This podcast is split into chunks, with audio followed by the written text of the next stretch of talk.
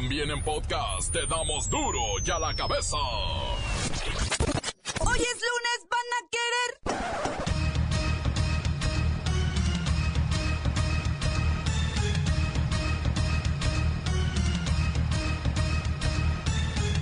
Hoy en duro y a la cabeza, sin censura. Más de mil federales han traicionado sus ideales y vendido sus servicios al crimen organizado. Me han contado que son los, los delincuentes más sanguinarios y crueles de toda la ciudad. La muerte infantil en México cobra una víctima cada 20 minutos. Con un poco de buena voluntad, estas tragedias podrían evitarse. La Iglesia Católica busca encuentro con el presidente Peña Nieto para refrendar su postura ante los presuntos ataques contra la familia. En el lapso de mes y medio llegarán a Baja California unos 40 mil migrantes. ¿40 mil dijeron? ¿Más de los que ya hay? Pues ya oyó usted, 40 mil migrantes de Haití, África y Centroamérica. Lola Meraz nos tiene las buenas y las malas de la lucha civil que se aproxima en Venezuela. El reportero del barrio y la desaparición de una chica en el baño del Estadio Caliente de Tijuana. Gracias a la derrota de Pumas, Cholo se convierte en el primer calificado a la liguilla de la Liga MX. Vamos con las estadísticas de la jornada 14 con la bacha y el cerillo. Más está el equipo completo, así que comenzamos con la sagrada misión de informarle, porque aquí usted sabe que aquí hoy que es lunes, hoy aquí no le explicamos la noticia con manzanas, no, aquí se la explicamos con huevos. A la noticia y a sus protagonistas les damos duro y a la cabeza.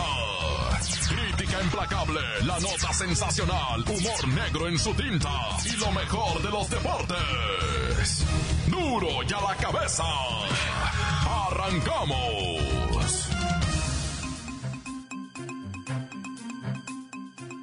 Se celebró el Día Mundial de Acción para la Supervivencia Infantil y se advierte que en México los datos de mortalidad de niños menores de 5 años son alarmantes.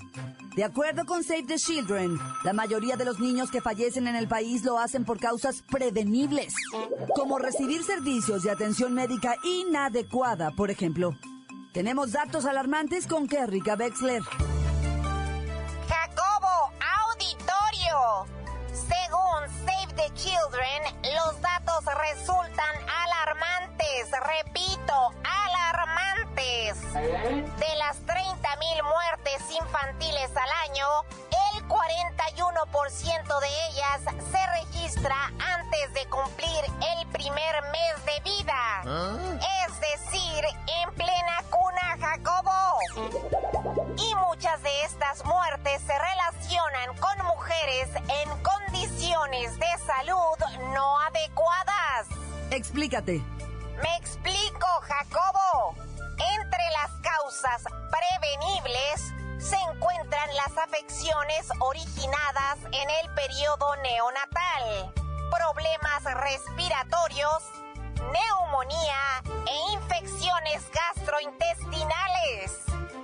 También hay casos relacionados con accidentes y malos cuidados. Cuiden a sus hijos por un carajo. Gracias, Kerrika, gracias, gracias. Recuerde que en este noticiero no juzgamos, ¿eh? solo informamos. Además, en muchas de las ocasiones, el tema es que la atención médica mejore, que sea puntual y de calidad y llegue a todas las mujeres que no pueden tener acceso por vivir lejos de los centros de salud o por la escasez de personal para atender a todos los pacientes que llegan. Y escuche usted lo siguiente. Pare oreja. Hay dos factores que muestran cuál es el estado de salud de un país, de una población. El primero, la mortalidad infantil y el segundo, la mortalidad materna, cuyas tasas reflejan la carencia de calidad y servicios de atención de salud para las poblaciones. Ahí verá. Usted dirá cómo andamos. Continuamos en Duro y a la cabeza. Las noticias te las dejamos ir. Duro y a la cabeza.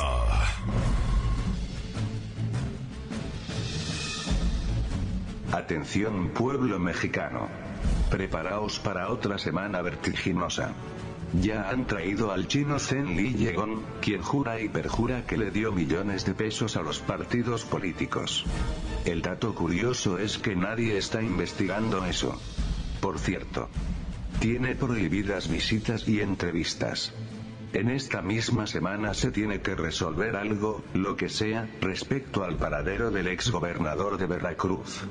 Nadie se cree esa historia de que, se fue en un helicóptero al infinito y más allá.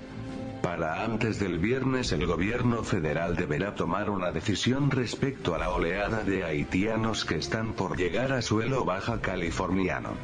Ni el gobierno estatal y mucho menos el municipal, están en capacidad de hacer algo.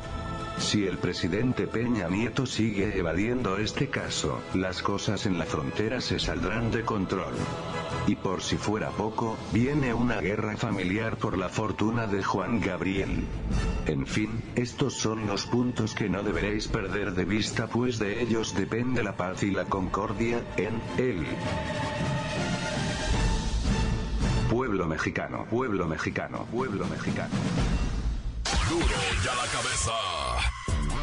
Desde que empezó la llamada Guerra contra las Drogas en 2006, Saludos a Felipe Calderón. Ay. 266 militares, 6 marinos y más de 700 policías federales han caído en la cárcel, la mayoría por vínculos con el crimen organizado y por homicidio. De los uniformados presos, 87% está en prisión por delitos del fuero federal, 7.9% por fuero común y 4.9% por el militar. Incluso no hay espacios en las prisiones castrenses. Es por eso que algunos militares están cumpliendo condenas en penales federales. Voy hasta el penal federal, penal federal, con el comandantazo. ¡Comandantazo! Pues aquí, mi lady, ¿cómo ve? Así son las injusticias. Pues ni tanto, ¿eh? Porque más del 60% de la población piensa que los policías estatales son corruptos, según la encuesta nacional de victimización y percepción sobre seguridad pública. Ya sabe cómo es la gente. Yo nomás le encargo. Usted cree en mí, cree en mi inocencia. Comandantazo, ¿qué hace en la cárcel? No le digo que nada, mi lady. ¿Qué va a estar haciendo uno aquí? Puras burbujitas de jabón para verlas cómo salen de entre los barrotes de la ventana y toman con rumbo para el cielo en busca de libertad. ¿De qué se le acusa? Mejor ni digo. Estoy mudo ahorita, mi lady. No vaya a ser que digan que dije lo que no dije. Porque luego salen que supuestamente dije porque alguien dijo que yo dije lo que no dije. Y en una de esas, por lo que dije que no dije, vaya a decir alguien que yo soy culpable de algo que ni hice y ni dije. Ya ve cómo es esto, mi lady. Lo que sí es que soy inocente. Crean en mí. Soy agente federal de bastante seriedad. No soy culpable de nada, mi lady. Libertad. En datos de ley de transparencia, en 10 años se cometieron más de 1.500 delitos por parte de servidores que alguna vez trabajaron en la seguridad de la población. Pero usted no se preocupe, mi lady.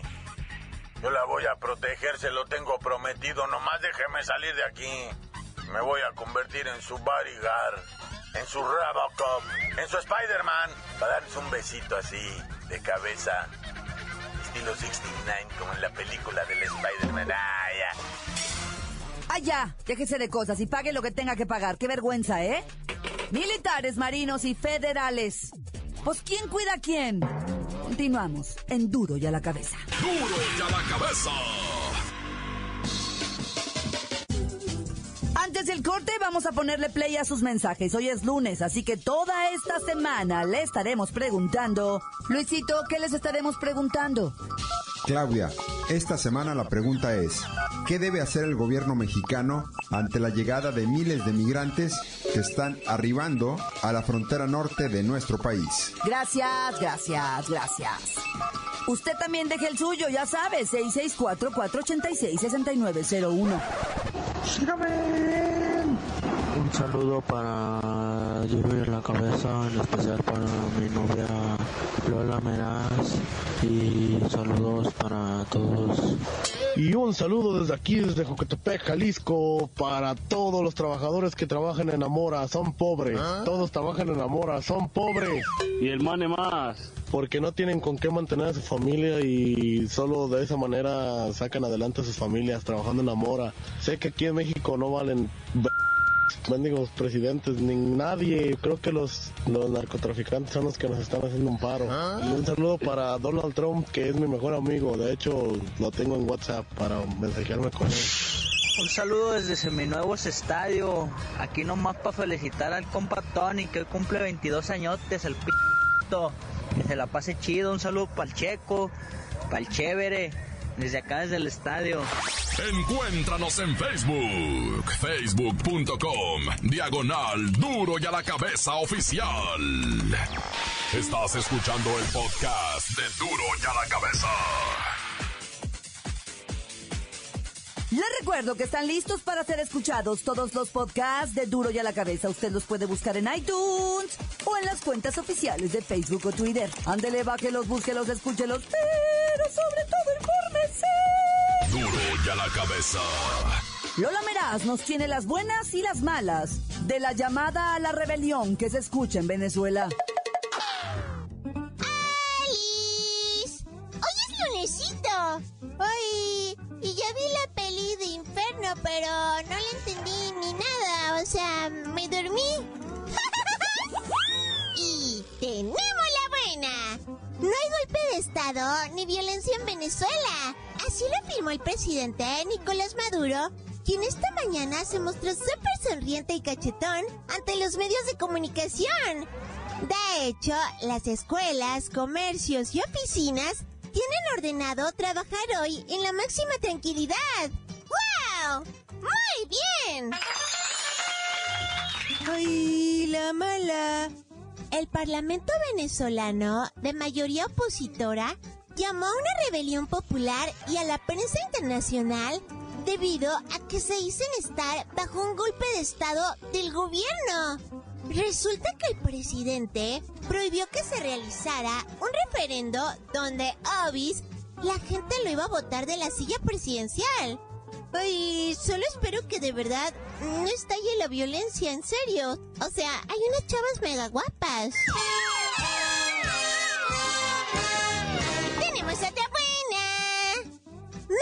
5.100 migrantes fueron rescatados esta semana por entre las costas de Libia en el mar Mediterráneo. Tan solo unos 2.400 de ellos fueron salvados este sábado. La mayoría estaban a punto de morir y hoy su vida ya no corre peligro.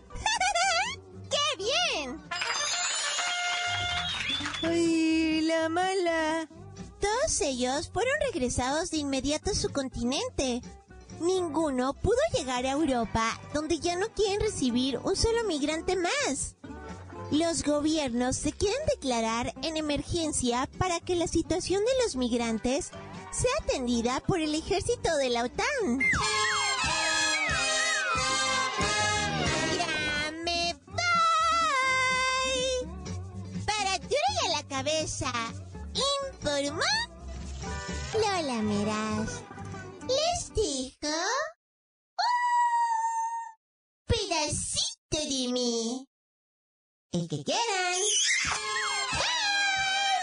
Síguenos en Twitter. Arroba duro y a la cabeza. Llega la trágica nota roja. ¿Con quién? El reportero del barrio.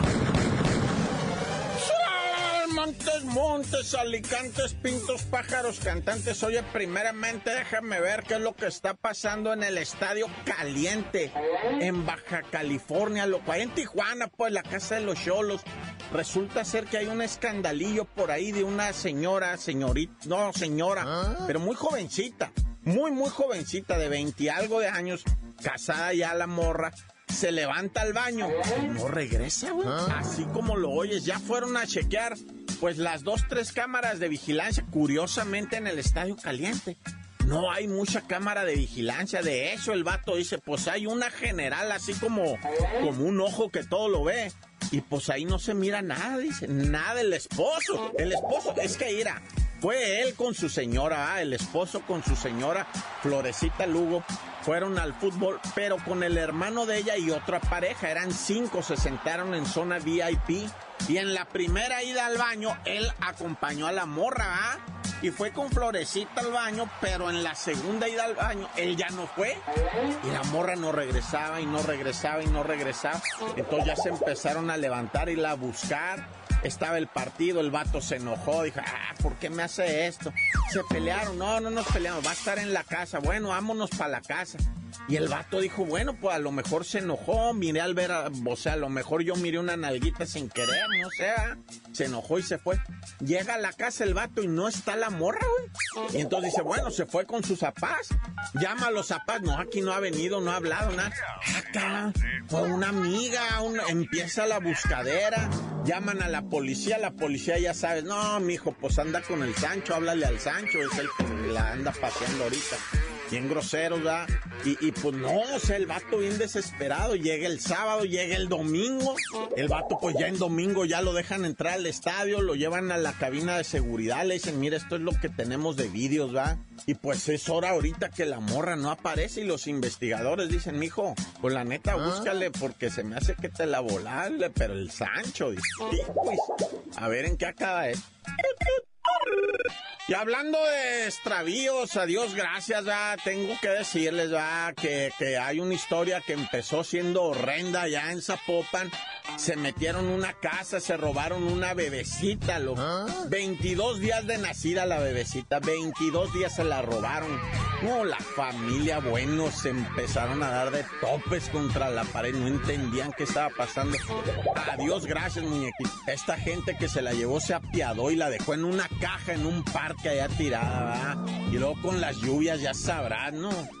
Pero mira, está viva la chamaquita, está bien de salud, está bien toda la familia, le da gracias a todas las vírgenes, a todos los santos y a todas las potestades, la neta, cámara.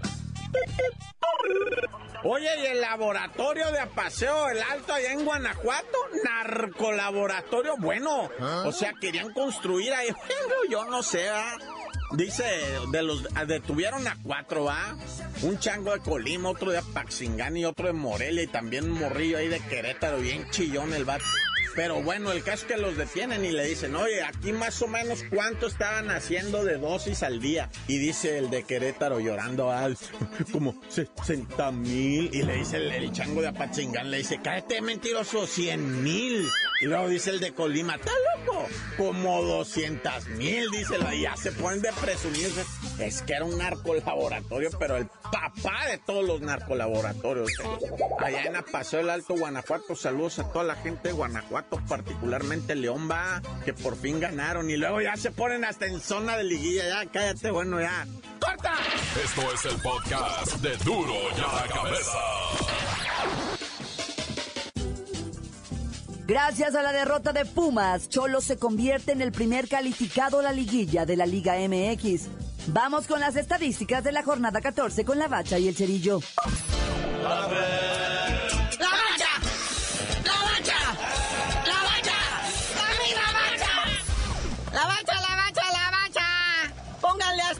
Tijuana. Ya es el primer calificado gracias a la derrota del Puma.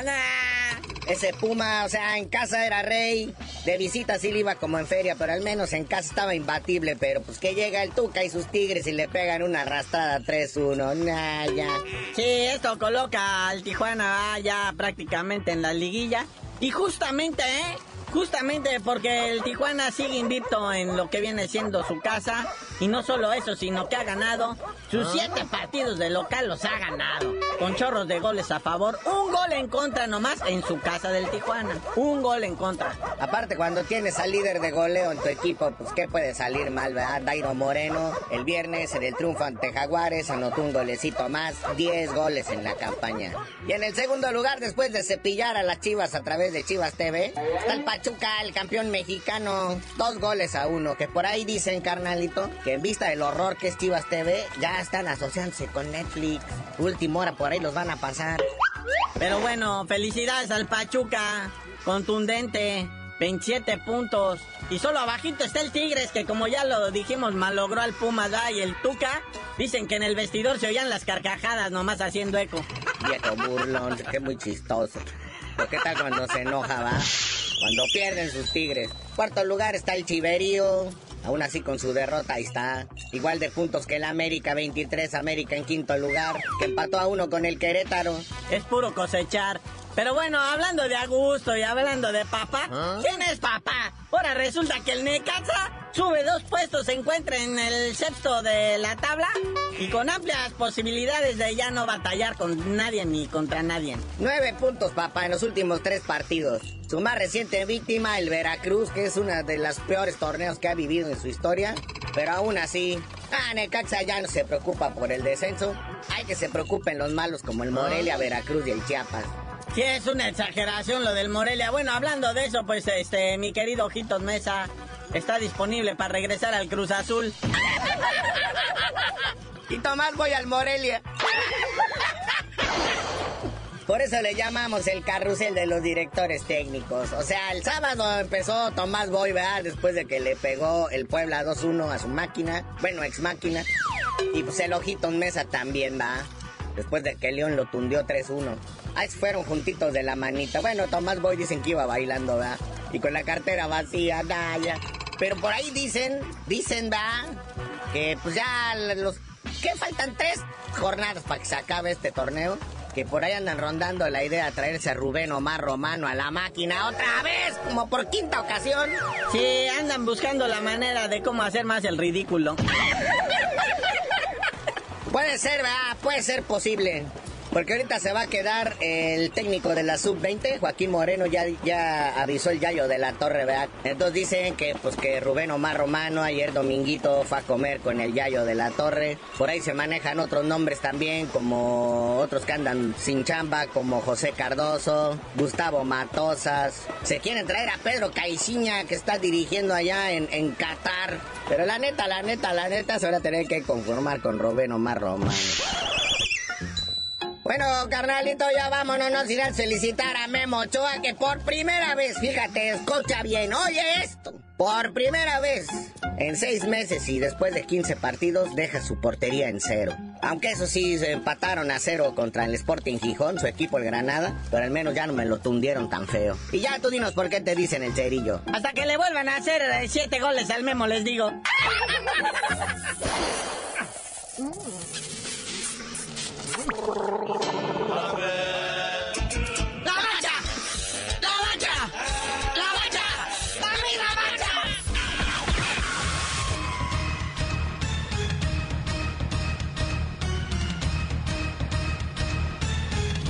Por ahora hemos terminado. No me queda más que recordarles que en duro y a la cabeza, hoy que es lunes, no explicamos la noticia con manzanas. No, aquí se la explicamos con huevos.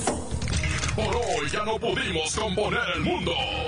Los valientes volveremos a la carga en Duro y a la cabeza.